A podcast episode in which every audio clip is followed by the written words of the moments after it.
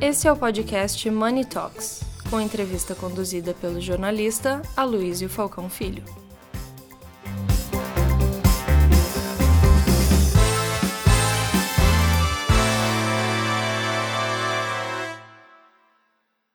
Acho, acho que é interessante a gente a gente esse painel porque ele nos dá uma visão privilegiada é, de alguém que está no parlamento batalhando pelas causas ambientais e ao mesmo tempo enxergando esse tema é, sem radicalismos e com bastante ponderação. Senador, dez minutos, por favor. Acho que o senhor desligou. Bom dia, bom dia a todos. Uma satisfação estar aqui com vocês. É, quero cumprimentar o nosso nome do Aloysio. Aloysio, todos os, os membros da mesa e todos vocês. Eu queria apresentar um dado, não pôde passar slide, mas eu vou passar um dado para vocês. O Brasil tem no seu território 841 milhões de hectares.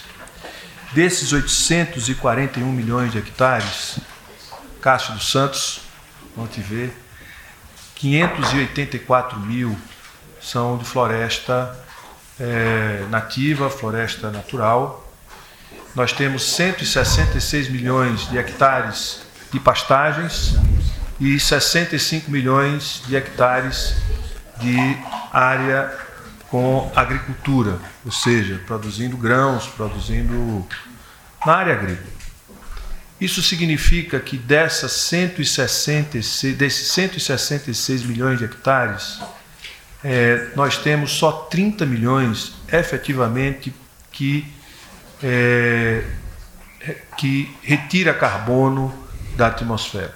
Ou seja, as outras 130 milhões de hectares 136 milhões de hectares estão produzindo é, gases de efeito estufa, porque é uma, uma atividade é, com baixa é, cobertura vegetal, com, ou seja, é, áreas degradadas. Para a gente recuperar essa área, é, ou pelo menos transformar 130 milhões de hectares sendo 40 milhões de hectares em que podem ser agricultáveis, são necessários um investimento de 120 bilhões de dólares. E aí nós deixaríamos de ser um país. É, é, aliás, nós somos o único país, e a gente tem que acabar com esse complexo de vira-lata, como foi dito aqui. Nós somos o único país, os Balcãs e algumas regiões da África, que ainda podem produzir é, produzir, ter produção agrícola em larga escala. A gente pode ter duas safras por ano e a gente pode dobrar a nossa produção de grãos na agricultura, é, fazendo com rastreabilidade, com todas as práticas de SG, é, com rastreabilidade, com certificação, com tudo, como é a nossa produção de algodão, que equivale à área plantada inteira da, da, da Coreia, por exemplo, de um milhão e meio de hectares, todo o nosso, nosso algodão é certificado e rastreado. E isso é uma, ou seja, e certificado inclusive porque é, não tem, tem uma, um tratamento muito qualificado com os trabalhadores que atuam nessa cultura, que é a cultura do, do algodão, que também é usada para a cultura da soja, que é usada para outras culturas. O que eu quero chamar a atenção é que nós podemos dobrar a nossa produção agrícola, precisamos de 120 bilhões de dólares, de 1 a 3 mil dólares por hectare, certo? Deixarmos de ser é, produtores de gases de efeito estufa, sermos produtores e, e termos crédito de carbono para ser negociado né? e esse é, um, é o debate que eu quero trazer. É, e ainda temos é, 110, 90 milhões de pastagens que não podem se transformar em agricultura, que podem também, com mil dólares por hectare, a gente pode transformar em área é, de captura de carbono, certo? Portanto, é, sem derrubar uma árvore sequer, o Brasil pode é, ter duas vezes e meio o rebanho que tem, porque hoje tem uma média menos de uma, uma, uma cabeça por hectare, a gente pode ter até três cabeças por hectare, é, sem, é, sem, sem, sem produzir gases de efeito estufa, e nós podemos, é, em 10 anos, fazer o que foi feito em 50, que é ampliar a área em 40 milhões de hectares de agricultura e dobrarmos toda a nossa produção e a gente dobrar o tamanho, imagine o ecossistema que está por trás disso, dentro de práticas sustentáveis. Mas é, temos uma outra preocupação. O Brasil tem 584 milhões de hectares de área é, verde, ou seja, de reservas, reservas indígenas, é, reservas legais, e isso ninguém paga por termos essa riqueza.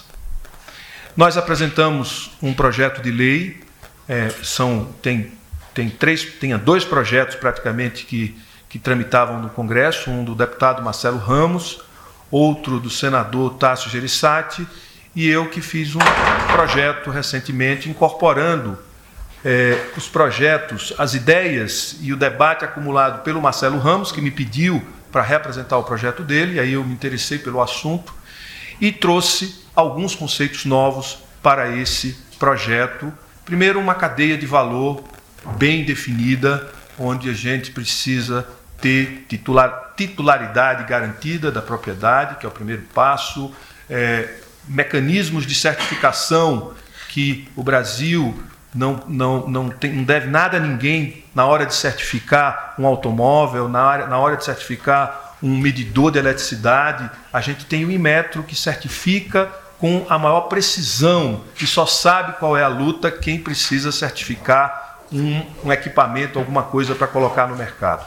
E a gente tem centenas, milhares de empresas que são é, autorizadas a fazer a certificação.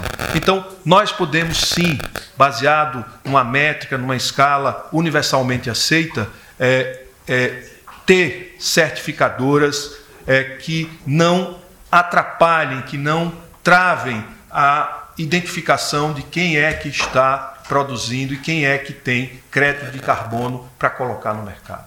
Dois, nós precisamos escriturar isso de forma universal. Nós precisamos ter esse crédito é, é, escriturado para que não haja duplicidade, para que ele tenha seriedade, como uma, uma moeda, uma, uma, moeda, como um título é, qualquer que é universalmente aceito.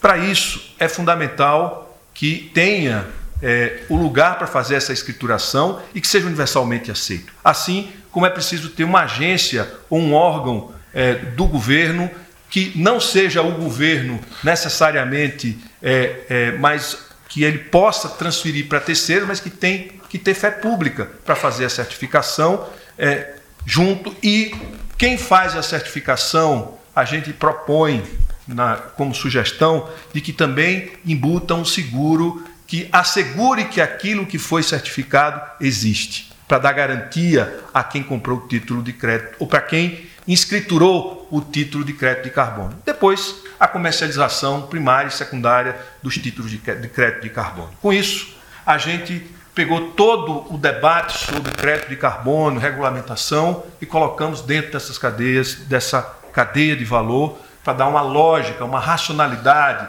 para abrir o debate é, com o governo, que devemos ter na próxima quinta-feira uma reunião com o ministro Fernando Haddad sobre o tema, porque o governo quer avançar nesse, nesse tema.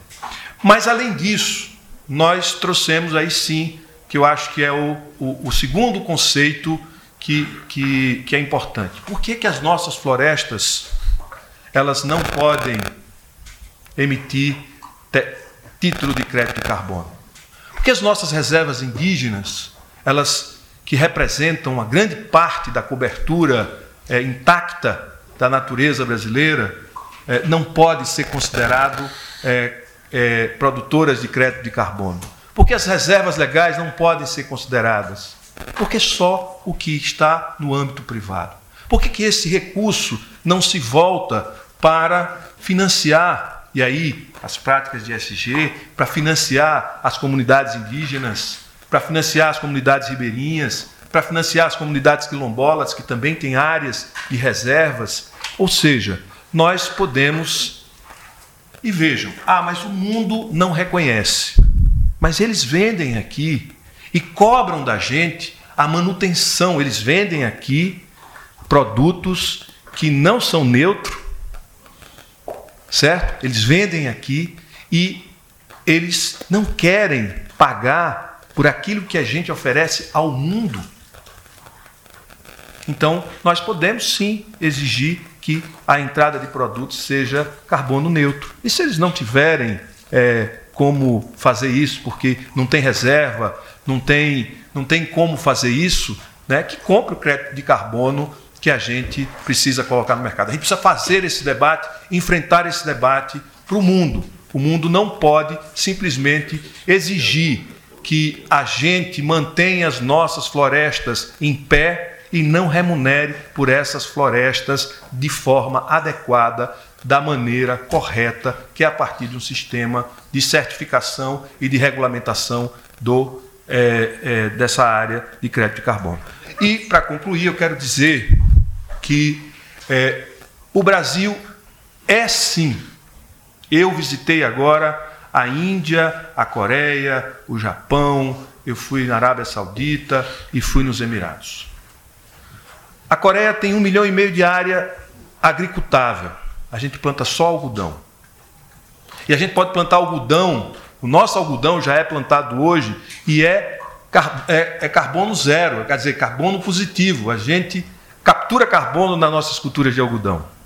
Nós podemos sim ser a maior potência de ESG do mundo. Nós podemos sim a maior, podemos, somos e poderemos ser é, é, visivelmente a maior potência é, é ambiental do planeta assim como somos a garantia da segurança alimentar, que é um grande compromisso universal que o Brasil tem e é uma grande prática de nação do ponto de vista de SG, certo? Portanto, é, eu quero dizer que nós, se pararmos com, com essa, essa separação que às vezes me deixa irritado que é a ideologização exacerbada, o ideologismo que se mete no meio do debate que precisa ser objetivo, que tem que ter um objeto no meio para a gente fazer uma discussão civilizada, com pessoas com visões mais conservadoras, mais,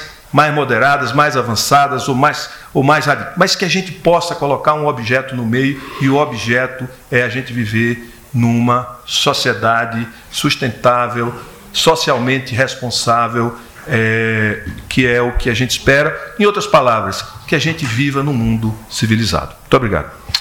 Muito bom. Senador, muito bom, é, especialmente essa frase: vamos deixar a ideologia de lado e vamos focar no que importa. Carlos, com você agora. Foi. É, bom dia, uma alegria estar aqui, né?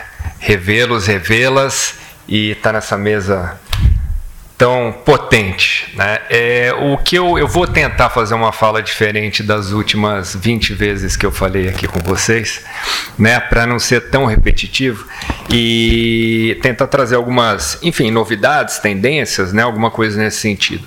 É, fato é, e eu gosto muito quando o Estevam fala, né, com relação a que a gente tem que simplificar as coisas, e acho que a gente tem mesmo, né? O que para mim são fatos, né? Que a gente está indo para uma economia, né, para um mundo de carbono neutro. 2050, 2060, 2040, quando vai ser exatamente, eu não sei, mas a gente vai para lá. Me parece que isso vai acontecer muito claramente, tá? Outra coisa, Além disso, pegando o ESG, né, o ESG, o mundo, também a sociedade como um todo, quer que a gente dê condições de vidas adequadas. Por exemplo, né? a gente falou aqui de florestas, a gente tem 29 milhões de amazônidas. Né? No lugar mais rico do mundo, em biodiversidade, né? em minério, por que não, em tudo que a gente possa imaginar, os piores índices de DH do Brasil estão lá. Né? E com relação à governança, muito claramente também, acho que ninguém duvida que a sociedade quer, no mundo todo, que a gente vá para uma sociedade cada vez mais transparente, cada vez mais íntegra. Né? Então, me parece que o lugar para onde a gente está indo está ali, está definido. Quando vai ser, ninguém tem essa resposta, mas é nesse ambiente que a gente tem que navegar. Né? E para isso, claro, para qualquer, desde o século XVII a gente sabe disso, né? para qualquer reação, para qualquer ação tem uma reação. Né? E o que a gente está vendo no mundo, que vocês certamente estão sendo impactados, impactadas e eu queria trazer um pouco dessas informações também. Né? A gente tem visto muito no noticiário com relação a movimentos anti-ESG. Né? Primeiro, como o Sam falou, né? o que é ESG? Várias definições, né? várias complicações. Eu concordo com esse tema no sentido de que não se percam em acrônimos e conceitos. Né? Acho que esse é um ponto muito relevante.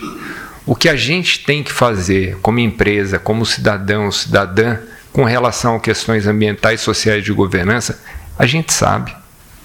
A gente sabe. Eu tenho uma coluna quinzenalmente no Valor. Ontem eu falei sobre os diálogos amazônicos e eu procuro não trazer conceitos e acrônimos, porque eu acho que a gente perde tempo com isso. Né? Então a gente sabe o que tem que fazer.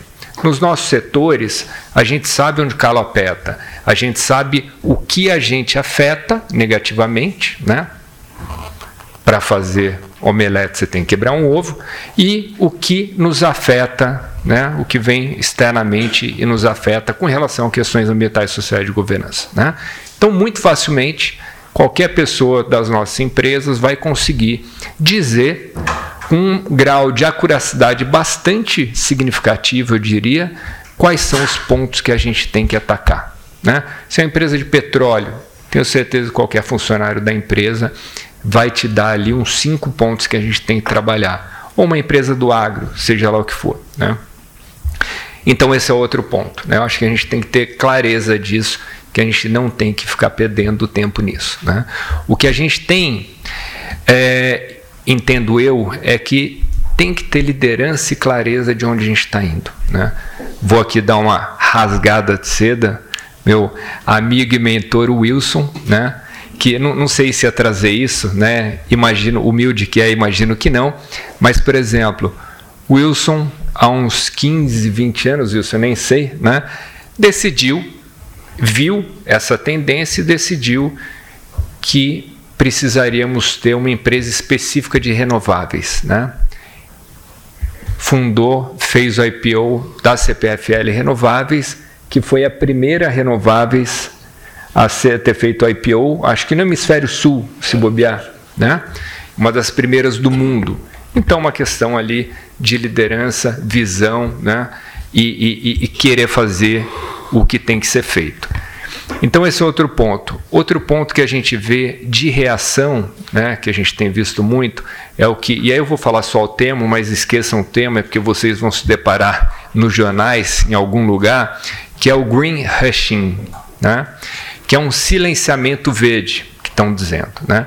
Que significa isso? A gente está vendo principalmente nos Estados Unidos, entendo eu que quase na totalidade nos Estados Unidos, tá? um movimento muito forte do poder público, né? de alguns políticos, na verdade, contra esse movimento ESG. Né? E por que isso está acontecendo? É uma, uma questão, acho que é por um oportunismo ali político, né? Tudo bem, faz parte do jogo. E a outra questão também, que aí eu acho que é legítima, para ser muito honesto, a gente está levando as agendas muito de uma maneira bastante progressista, sendo que a gente tem, a gente pode colocar aqui no Brasil, nos Estados Unidos principalmente, a gente tem ali uma parcela muito significativa da população bastante conservadora, né? Então a gente tem que lidar com essas questões. Né? Então, como é que, por exemplo, a gente estabelece algumas metas relacionadas a, por exemplo, diversidade e inclusão, dependendo do aspecto que a gente colocar de diversidade, numa sociedade bastante conservadora. Né? Então, o que eu quero dizer aqui é óbvio que eu, Galo, acho que a gente tem que fazer isso, estabelecer essas metas. No Pacto Global a gente faz isso. No entanto, eu só estou aqui trazendo é, um olhar e entendendo por que também de algumas reações com relação às sociedades em alguns países que a gente tem visto. Tá? Isso vai acontecer. Agora, eu acho que, de novo, é inevitável que a gente chegue numa, numa sociedade, como eu comentei no início da fala. Tá? Inevitável por três principais razões. Né?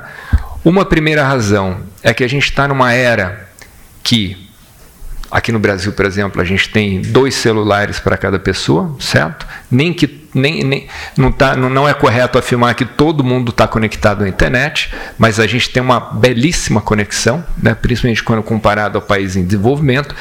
Mas o que eu quero e dizer até é que países desenvolvidos, né? Também, sem dúvida. Mas o que eu quero dizer é que a gente está numa era da hiperconectividade. Tá? Isso leva a uma era da hipertransparência.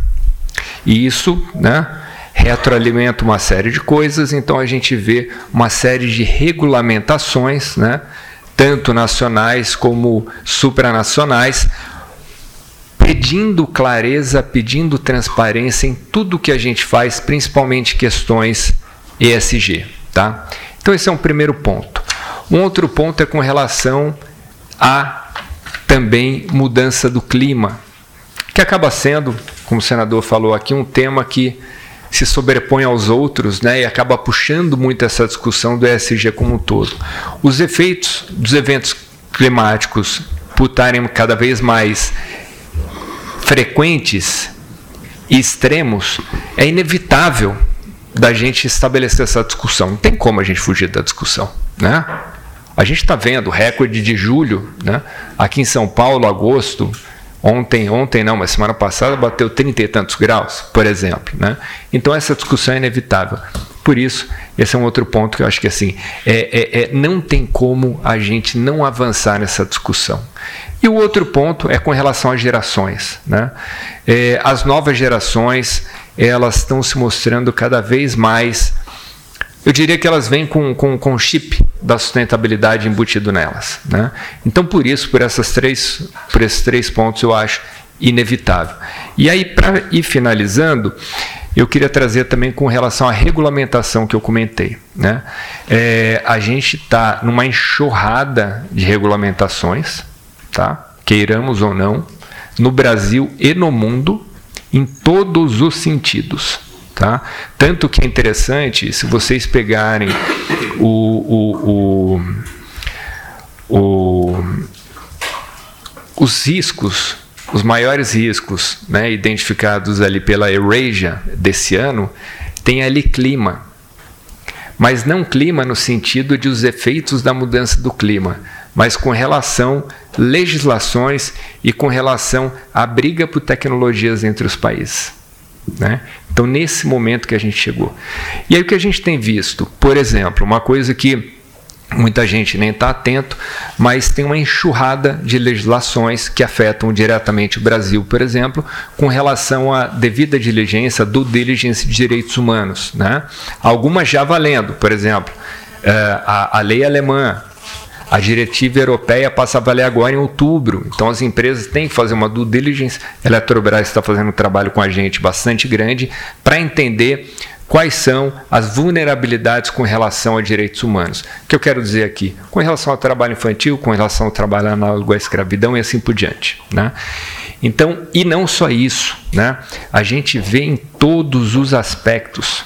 Por exemplo, uma discussão bastante forte, estava discutindo ontem com por conta do, do, do, do, processo de transição ecológica do ministro Haddad, a gente estava discutindo sobre o CIBEN. Né? O CIBEN que é um imposto de carbono de fronteira. O que, que é isso? Você tem um produto ali na Europa, né? e o produto, eles vão falar o seguinte, ó, meu produto emite 100 qualquer unidade que a gente queira pegar de, de, de dióxido de carbono equivalente. E o que está chegando aqui emite 110. Então esses 10 vão ser taxados. né? para garantir a competitividade do produto europeu. Aí muita gente vai falar assim: olha, mas aí tem muito de um protecionismo, isso aí fere as regras da OMC.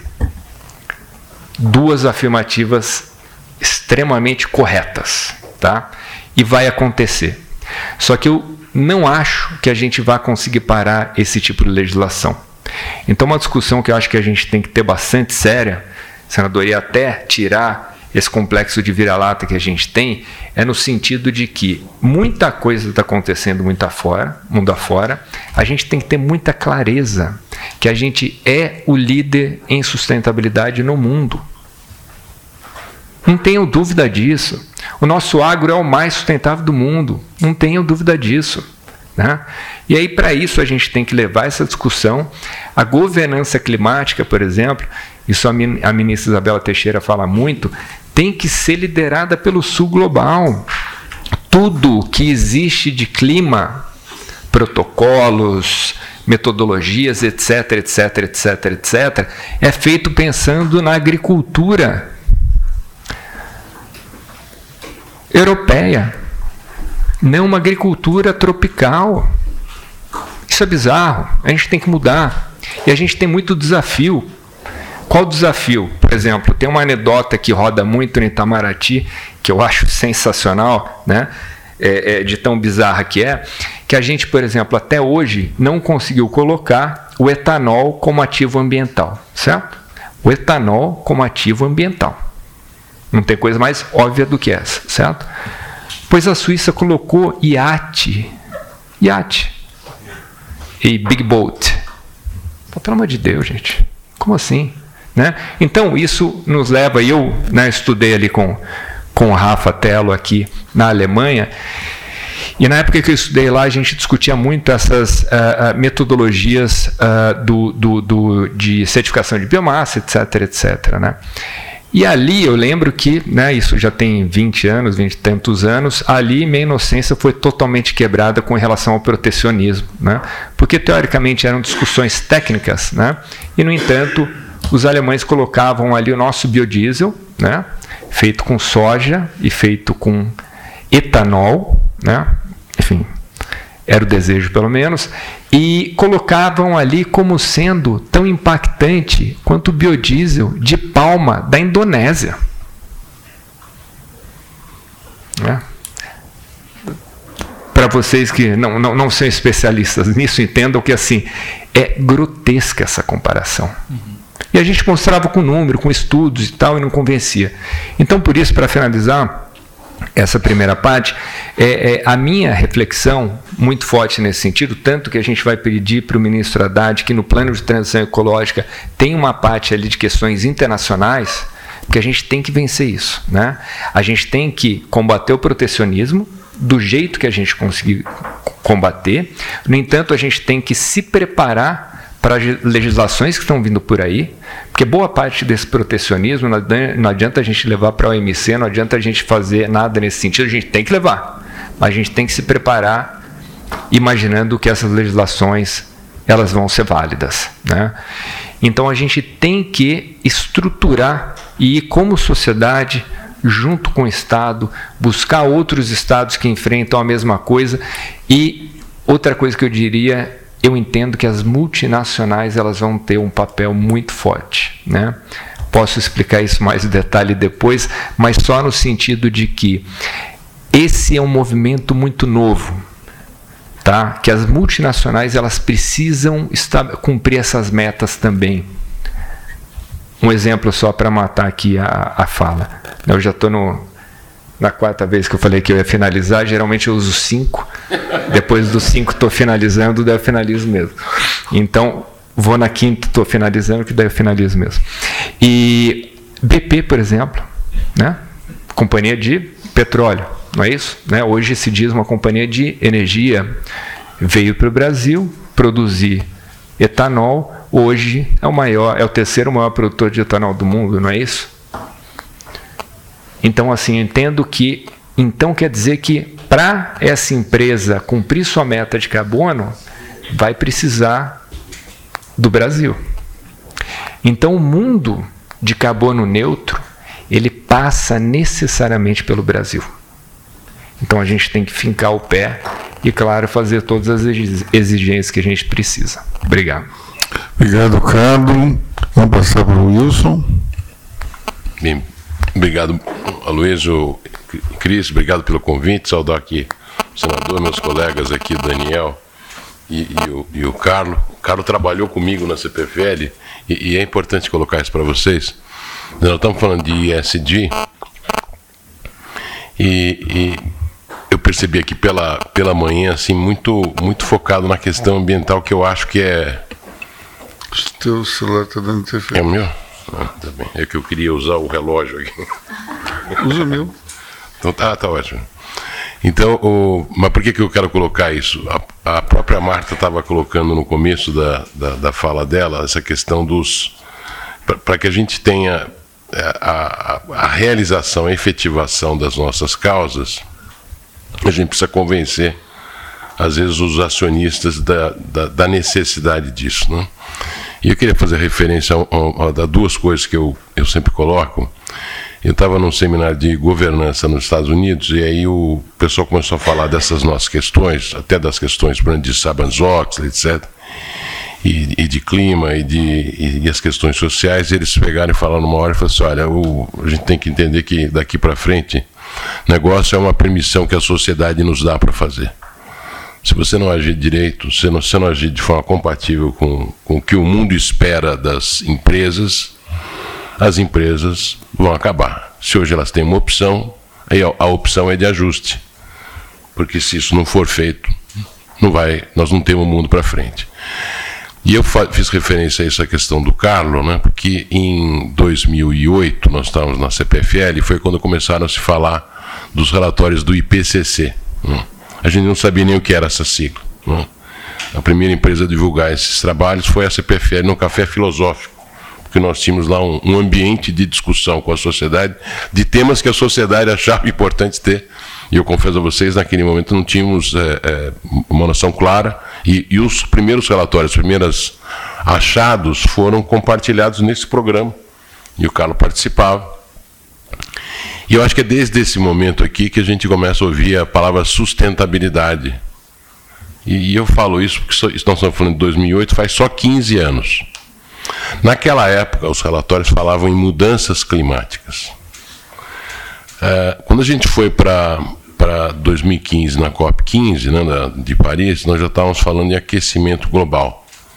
Nessa última de Glasgow, a gente está falando em emergência climática. Já não há mais como arrumar, nós já estamos rodando a um grau e meio. E, e aí eu coloco, viu, Marta, aqui, o ponto fundamental é, é, é que prazo nós temos. O próprio Carlos falou assim: não, a gente não sabe se é 2040, 2050. E, e quem viveu os últimos dois anos aqui, eu queria dar só um exemplo para vocês, fazendo um parênteses. O setor de energia elétrica brasileiro é um dos setores mais bem organizados do ponto de vista de, de dados, de informações, porque ele depende fortemente de água. Né?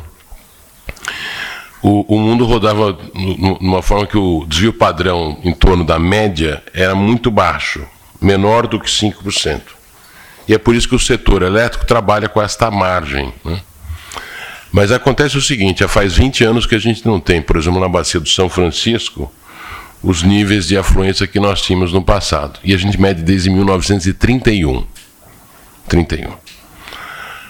O desvio padrão passou de 5%. Se a gente for olhar no ano de 2020, nós estávamos com, operando no sistema na média de afluência dentro dessa, dessa margem de 5%. 2021 foi o ano mais seco da história nossa, desde 1931. E 2023 está sendo um dos anos mais, com, mais água da nossa história, um dos três melhores da história. Isso é essa variação que vai tirar da gente, se a gente não tomar cuidado, claro, as nossas vantagens competitivas. Nós somos o país, o Walter estava falando de manhã, 30%. Nós somos o país mais renovável do mundo em volume. Nós temos 87% da matriz elétrica brasileira renovável. Ou é hidrelétrica, ou é solar, ou é eólica, ou é biomassa. Isso é uma vantagem competitiva do Brasil extraordinária. Só que ela depende de a gente tratar bem essas, esse, essas mudanças climáticas. Né? E, e, e, senador, seja por efeito de a gente utilizar a água dos nossos reservatórios, por exemplo, se a Amazônia tiver a continuidade de um processo de desmatamento ilegal, o que acontece é o seguinte: a água que vem para o Sudeste, que é a caixa d'água brasileira, 70% da água que é armazenada no Brasil, é armazenada na fronteira de São Paulo com Minas e de São Paulo com Goiás e Mato Grosso. É, nós, nós, essa água vem da Amazônia, é o chamado Rio da Amazônia, decorrente exatamente é, da, da, da, floresta amazônica. Então, e isso é que está se alterando nos últimos anos, né? sem que a gente perceba, já é uma alteração relevante. Né? A gente não percebe tanto porque a gente incorporou novas fontes à, à, à, matriz elétrica brasileira, mas que dependem, que isso as pessoas não percebem, que se despachar uma, uma, uma eólica, uma solar, elas não são despacháveis. Elas entram simplesmente no sistema quando venta, quando faz sol. As hidrelétricas que foram contratadas no passado eram base do sistema. Agora elas são o que a gente chama da pilha. A gente fecha o balanço de carga. Então, entra a solar, ela desloca a, a, hidrelétrica, entra a eólica, ela desloca a elétrica, e nós atendemos uma carga com os reservatórios das hidrelétricas que não, não, não aumentam desde 2000, porque nós não temos como licenciar mais projetos com, com, com, com, essas, com os reservatórios. E com isso eu quero dizer o seguinte: é, o, o tema das vantagens brasileiras, que são, e eu concordo 100% com o que o senador colocou, nós somos parte do futuro bom da humanidade no que diz respeito à questão ambiental e, e, e é, é, alimentar e da questão ambiental, por força da, da, das nossas florestas, do fato da, do, do, do, Brasil ter energia renovável como nenhum país tem e é o único que pode crescer. A energia renovável brasileira é a mais barata do mundo. Não existe ninguém capaz de fazer isso. E o próximo ciclo de, de eu diria assim, de energia que vai viabilizar a, a transição energética das empresas e dos transportes é exatamente com hidrogênio e com amônia. E ninguém é capaz de produzir hidrogênio e amônia de forma competitiva no mundo hoje, a não ser o Brasil. A partir do álcool. A, a, partir, a partir da hidrelétrica, a partir do solar, a partir da eólica e a partir do, do, do... Então veja, essas vantagens, elas dependem de a gente ter um tratamento adequado da questão climática. E aí, e aí que encarece as, as questões, a gente, o brasileiro tem uma, tem uma coisa que a gente, a gente gosta, a gente entrega o, o, imposto de renda na última semana, mas a gente gosta, a gente põe o cinto de segurança porque estabeleceram uma multa. A gente tem um processo de educação que é baseado na punição. Na punição. Então a gente precisa ter logo essas metas por setores, a gente precisa acompanhar essas metas, porque neste caso do clima não dá para esperar o 2050. Não, não, não tem jeito. Isso vai ser, como diz o meu filho, isso vai dar ruim, pai. Né? Em que pese, né, a, a, e, eu fico assim feliz, nós somos a geração que agravou a condição climática, pelo menos de forma perceptível, medida, é, no último século. A vantagem é que nós deixamos filhos muito melhores para tratar desse tema é, neste século aqui. Agora, nós temos que, ainda há tempo de a gente fazer alguma coisa. Eu acho que é, é o tema da regulamentação. E eu queria só dar um exemplo da Eletrobras privada, para fechar aqui o meu. A Eletrobras mede emissões há 15 anos. A primeira coisa para a gente ter meta e estabelecer ações é medir. A maior parte das empresas não faz isso, especialmente as grandes. As, nas grandes a gente tem que resolver esse problema rápido. A segunda coisa é, bom, dado que tem metas, qual é o seu objetivo final? E aqui eu queria colocar uma coisa que a gente vai se orgulhar bastante. A Eletrobras, privatizada há um ano, vai ser a primeira empresa de energia do mundo a ser net zero em 2030, não em 2040, em 2030. Para isso, ela está desmobilizando. A, ela, eu falei que o Brasil tem 86% de energia renovável e a Eletrobras tem 97% já hoje. Os 3% que, que nós temos de energia não renovável são são é, concessões de carvão, de, de, de gás em, em ciclo simples, que estão terminando as suas concessões. Então vão ser descomissionadas. Né? E nós vamos sair do negócio de, de, de, de termoelétrica, mesmo a gás, que nós temos ativos em operação, que nós vamos vender. Então nós vamos ser uma empresa é, totalmente é, renovável. Hidrelétrica, solar e eólica. É a segunda maior empresa de energia renovável do mundo hoje. Já hoje. A maior é a Enel, e a Enel está vendendo ativos e nós somos a única que está crescendo. A diferença não é grande. Eles têm 48 mil, estão reduzindo agora para 47. E nós tínhamos 41 na privatização, já temos, chegamos agora ontem a 43. Então essa distância está reduzindo. É a segunda menor emissão de, de, de gás de efeito estufa por unidade de megawatt-hora produzido do mundo. A, a, a menor é uma chamada Sidecraft da, da, da Escandinávia. Nós vamos passar esse pessoal em três anos. Vamos ser a menor em emissão e pretendendo ser a maior do mundo. E para isso nós temos que fazer coisas. Então, por exemplo, aqui é, é fundamental, né? além da, de a gente ter as metas, acompanhar as metas. Né? Por nós, o, o, ano passado nós abatemos 47% das emissões do escopo 2, sendo 100% daquelas de, da área de transmissão e de distribuição de energia. Nós temos um conjunto de ação de manutenção de 269.704 hectares de áreas florestadas na área dos nossos reservatórios. Incluímos 51 espécies ameaçadas de extinção em projetos de conservação nas nossas próprias empresas.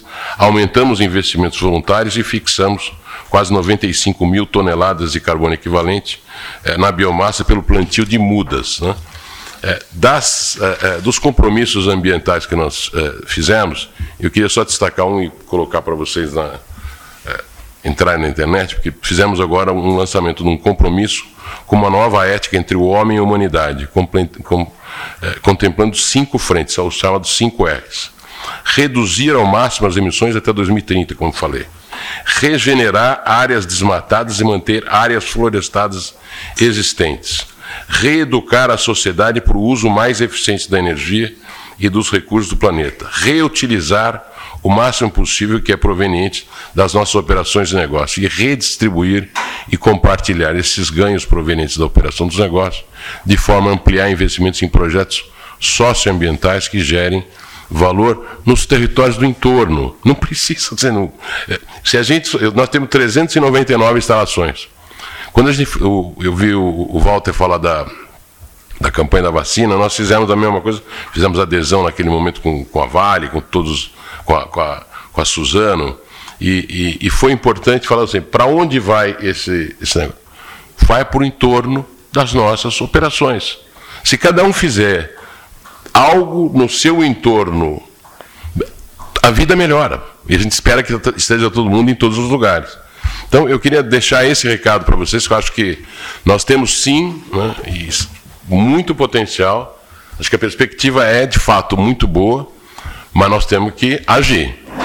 Nós não podemos. Quer dizer, eu, eu gosto de falar assim: não é, não é a coisa de, de esperançar, é a coisa de perseverar. Esse é o verbo que a gente tem que, tem que utilizar para que os nossos objetivos sejam atingidos. É isso, obrigado. Muito bem, Wilson.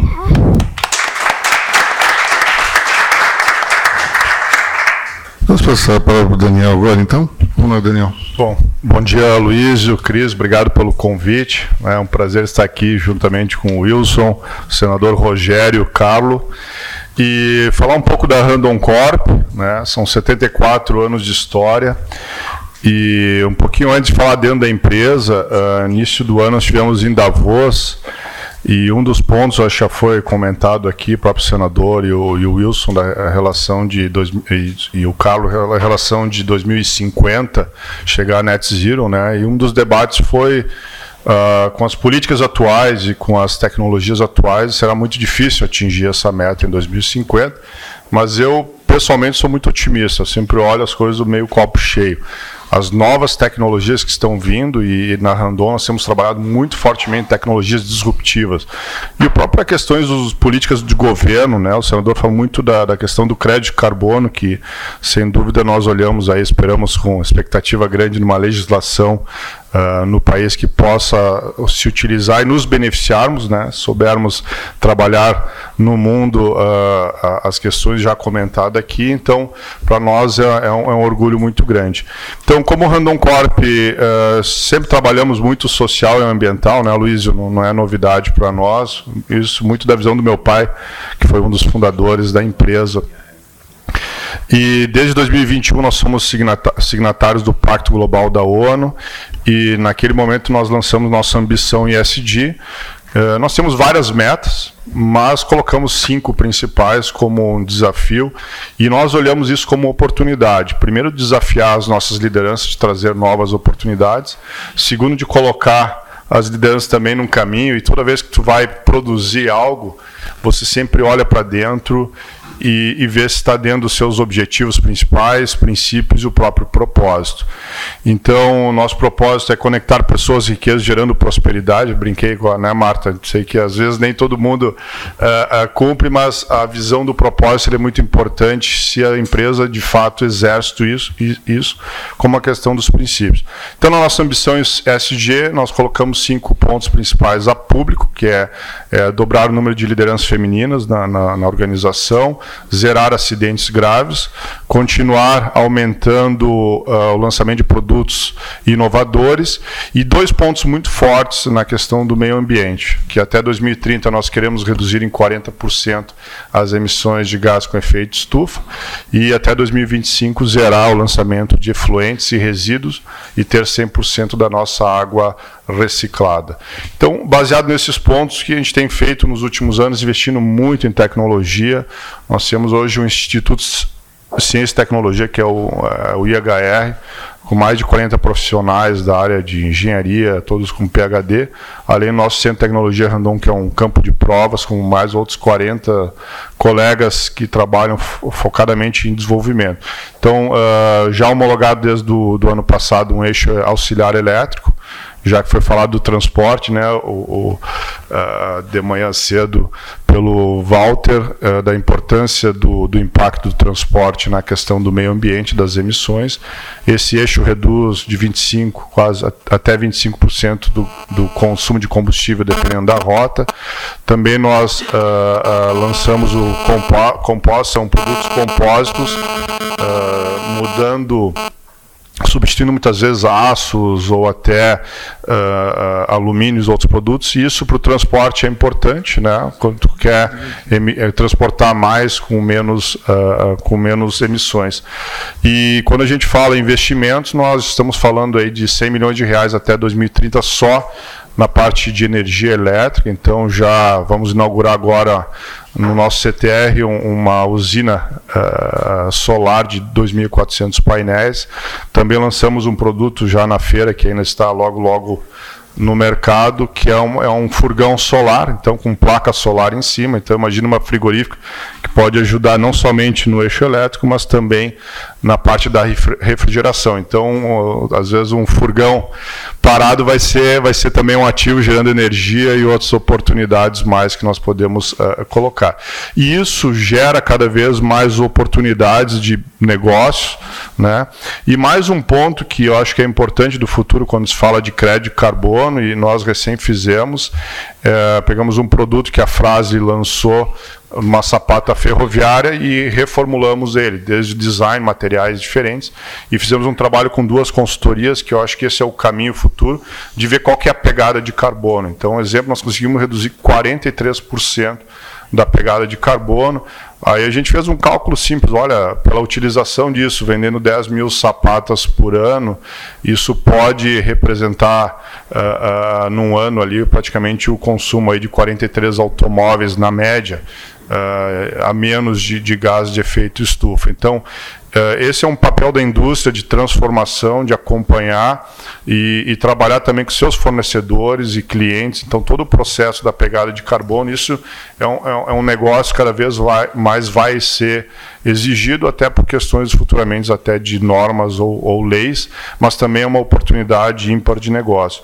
E também de tecnologias disruptivas, nós lançamos uma nano uma, uma tecnologia de nanopartículas de nióbio, e um exemplo, ela misturada com tintas da VEG, por exemplo, nós, nós vendemos, ela coloca quatro vezes mais a proteção à corrosão e a questão da cura dela reduz o consumo de energia, tempo e consumo de energia. E o exemplo da nano, nanopartículas tem outros projetos também que nós estamos olhando.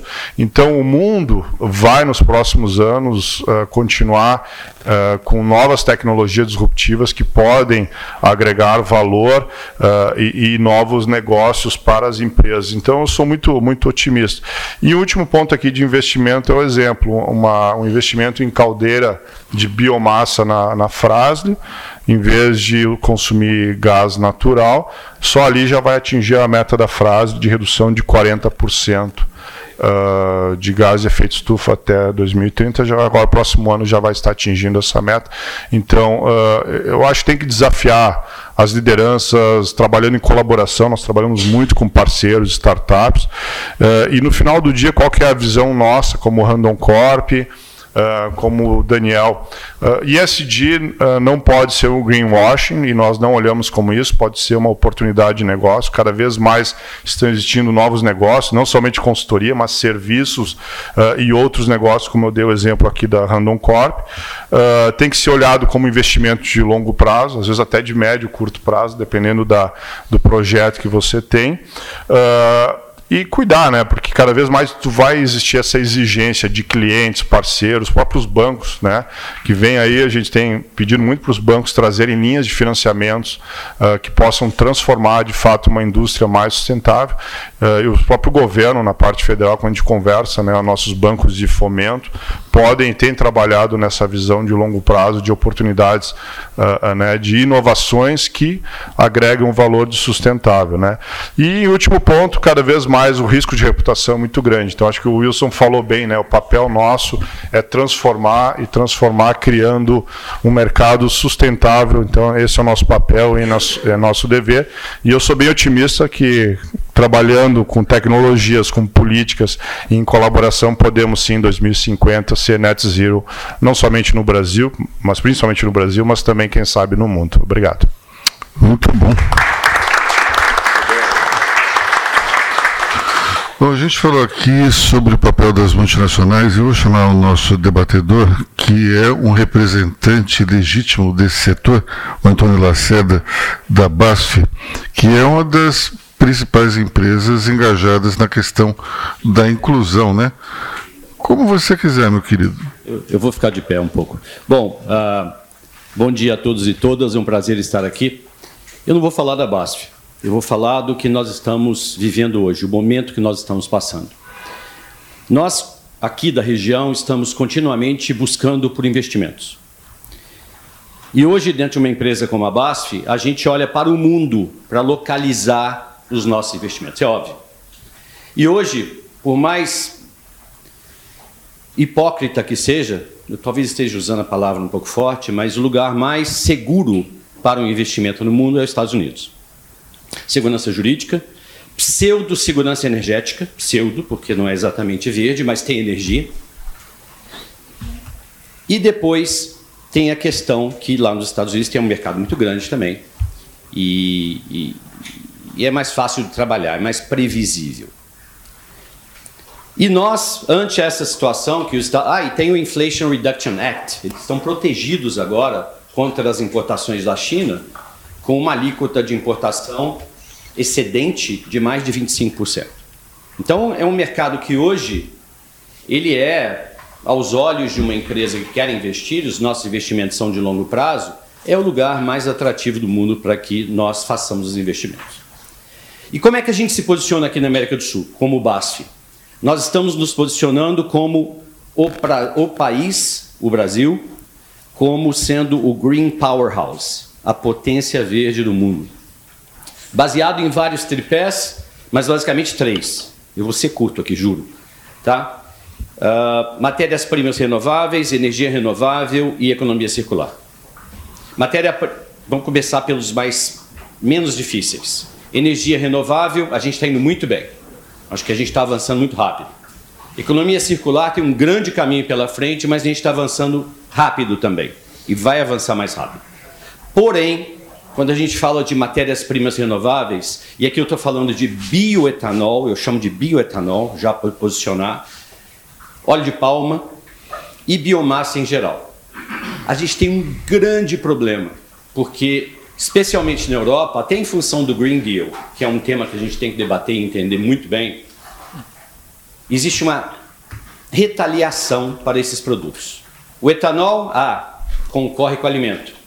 O óleo de palma, mesmo que seja de macaúba, utilizando parte desses 80, 90 milhões de hectares de pastagens degradadas que a gente tem no Brasil, a gente tem 80, 90 é muita coisa, né, Sandro? Vamos, vamos. Não Mas é. tem uma oportunidade tremenda de aproveitar melhor essas pastagens degradadas, trazendo o óleo de palma, macaúba, tropicalizando geneticamente esse material para que, que ele seja plantado no norte de Minas, na Bahia. A gente está fazendo isso também. Só que aí esbarra também competição com alimento. Então, tem esse tema. E o segundo tema, na hora que se fala de, para concluir aqui, na hora que se fala de pegada de carbono, PCF, que a gente chama do Product uh, Carbon Footprint, e mesmo de, de mass balance, de balanço de massa, não existe globalmente uma harmonização de conceitos. Então a gente não existe. E a gente tem trabalhado muito globalmente como uma empresa de presença global, eu nem chamaria mais de multinacional, as empresas de presença global têm um papel fundamental para harmonizar esses conceitos, porque caso contrário, vai virar guerra comercial. O meu PCF, ele não vai ser reconhecido como sendo PCF na Europa ou nos Estados Unidos e a gente também vai ter que fazer o mesmo por aqui. Então, Green Powerhouse, a gente está trabalhando muito forte os três conceitos, mas Renewable Raw Materials, que é matérias-primas renováveis, tem um problema de imagem, tem um problema de harmonização de conceitos, e tem um problema uh, de convencer os europeus, principalmente, que nós somos de fato sustentáveis na produção de alimentos e de energia e de produtos renováveis. Esse fica o desafio para aqui, uh, resumindo, a gente está tentando muito fazer com que o Green Powerhouse atraia investimentos aqui para a América do Sul. Obrigado. Posso fazer uma colocação aqui? É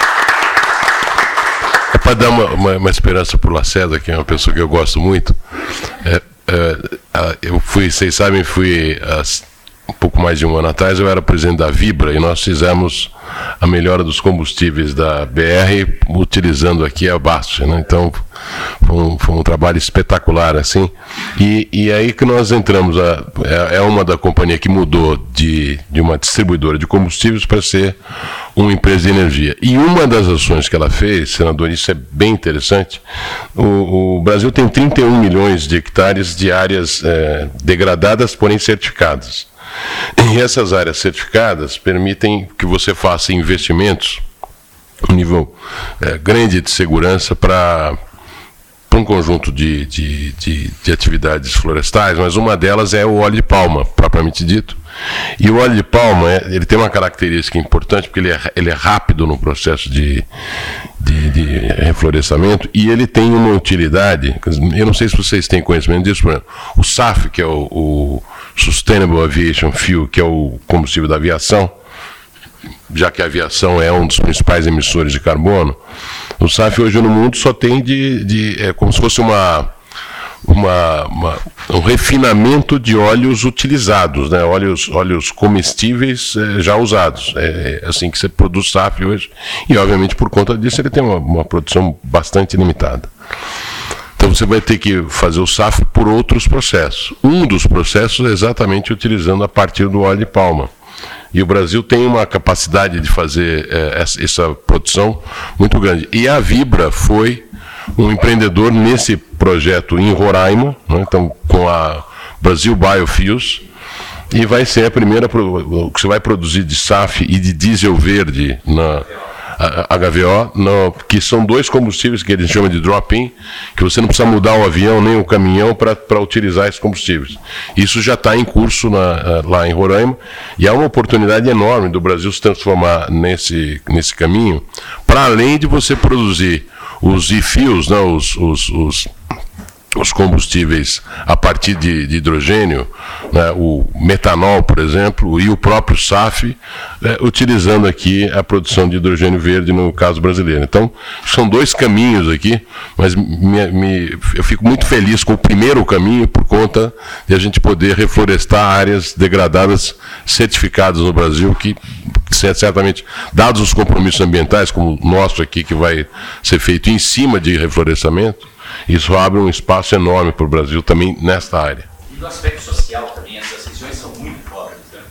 Além disso, e, e, e, é, e, é, uma agricultura que você precisa de familiar, você precisa de gente. Não é, não é automatizável. Como o Carlos falava, né? Eu só, eu só queria é, dizer que essa questão com a Europa, a gente precisa ficar. Precisa ligar, senador, precisa ligar o.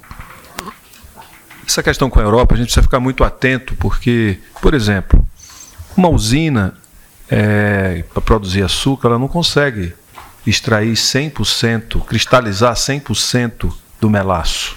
Né? Uma parte, se não for transformado em álcool, se transformaria em resíduo. Né?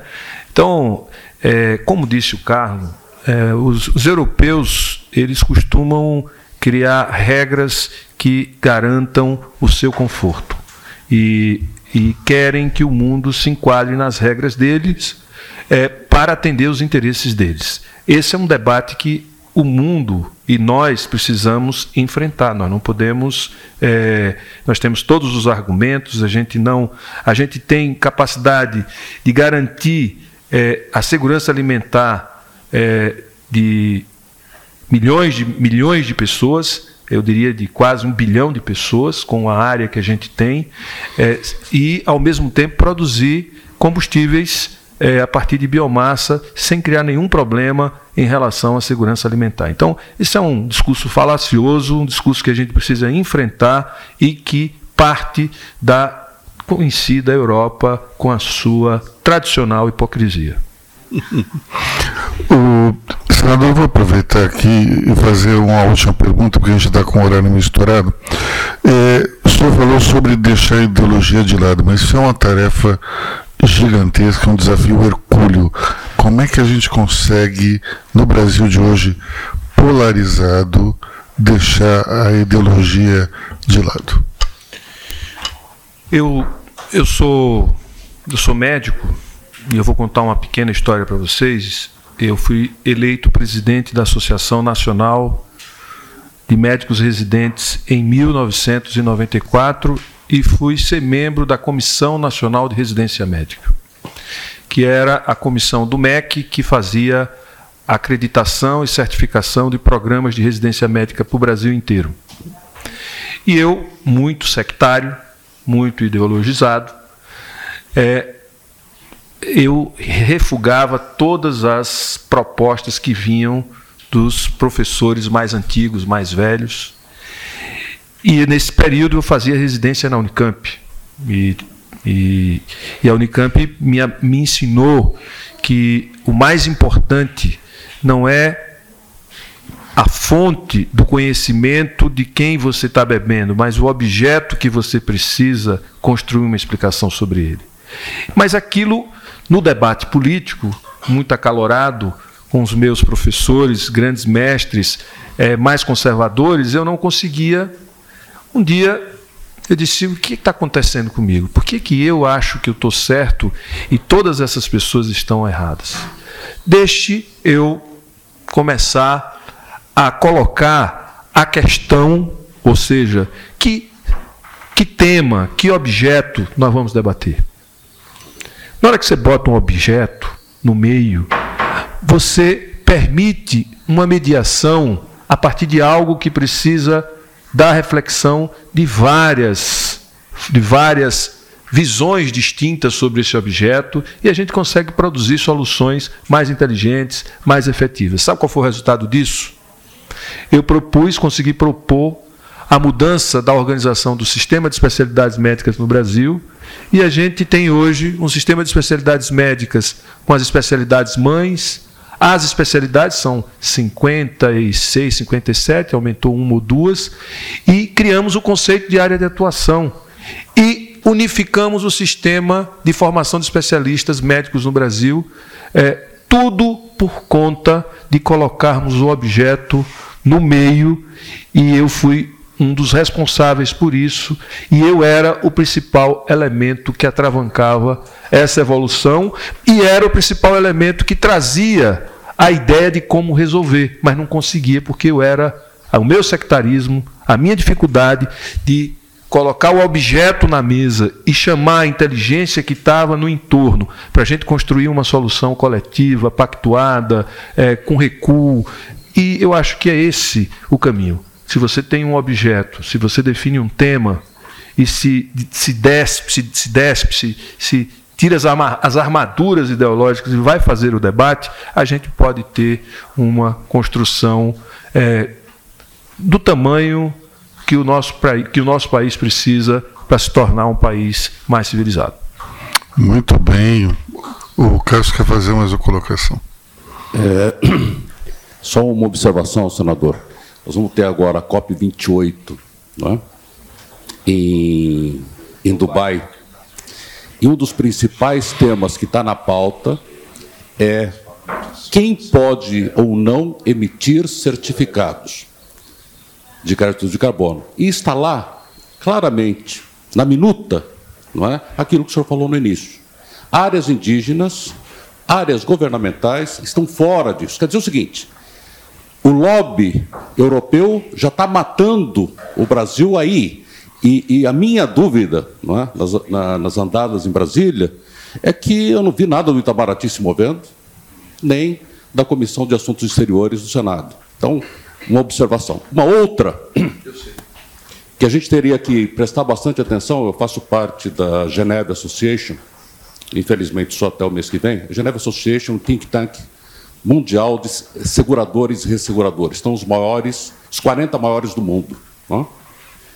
É, e uma das grandes macro tendências que se viu nos últimos 10 anos é que há 10 anos atrás, é, é, gestores, administradores de empresas de todos os setores se receberam processos por questões ambientais numa quantidade de dois. Em, em 2020, foram 7.900 processos no mundo. Isso significa o seguinte: o investidor está começando a cobrar de nós, administradores, no mínimo, o disclosure dos projetos que nós fazemos que não são ambiental friendly. Então, essa é uma das maiores macro tendências que se vê no setor de seguros no mundo, que vai ser um grande negócio, um grande problema dentro de alguns anos. Então, aí fica o recado com relação a amplitude do DNO. O DNO não cobre, em nenhuma parte do mundo, assuntos, é, é, é, é, multas ou, ou, assuntos voltados às questões dos, com os reguladores. Não é? E nós, na condição de gestores, administradores de empresas, temos que ter isso muito claro. Não é? Na medida em que isso vai se desenvolvendo, pegando o, o gancho do, do nosso é, é, Wilson, pela punição se não for por um, por um lado, vai ser pela punição, a gente vai estar muito e cada vez mais exposto. Não é? Então fica aí essa, essa observação e parabéns pelo seu. Bom, o horário já está meio, meio adiantado, mas eu gostaria de chamar a atenção para um detalhe que eu acho que quem está desse lado percebeu. No meio dessa selva de pedra tem um passarinho cantando aqui do lado. Isso é, isso é absolutamente fantástico. Acho que coroou esse final aí desse nosso evento sobre SG é, de uma forma triunfal.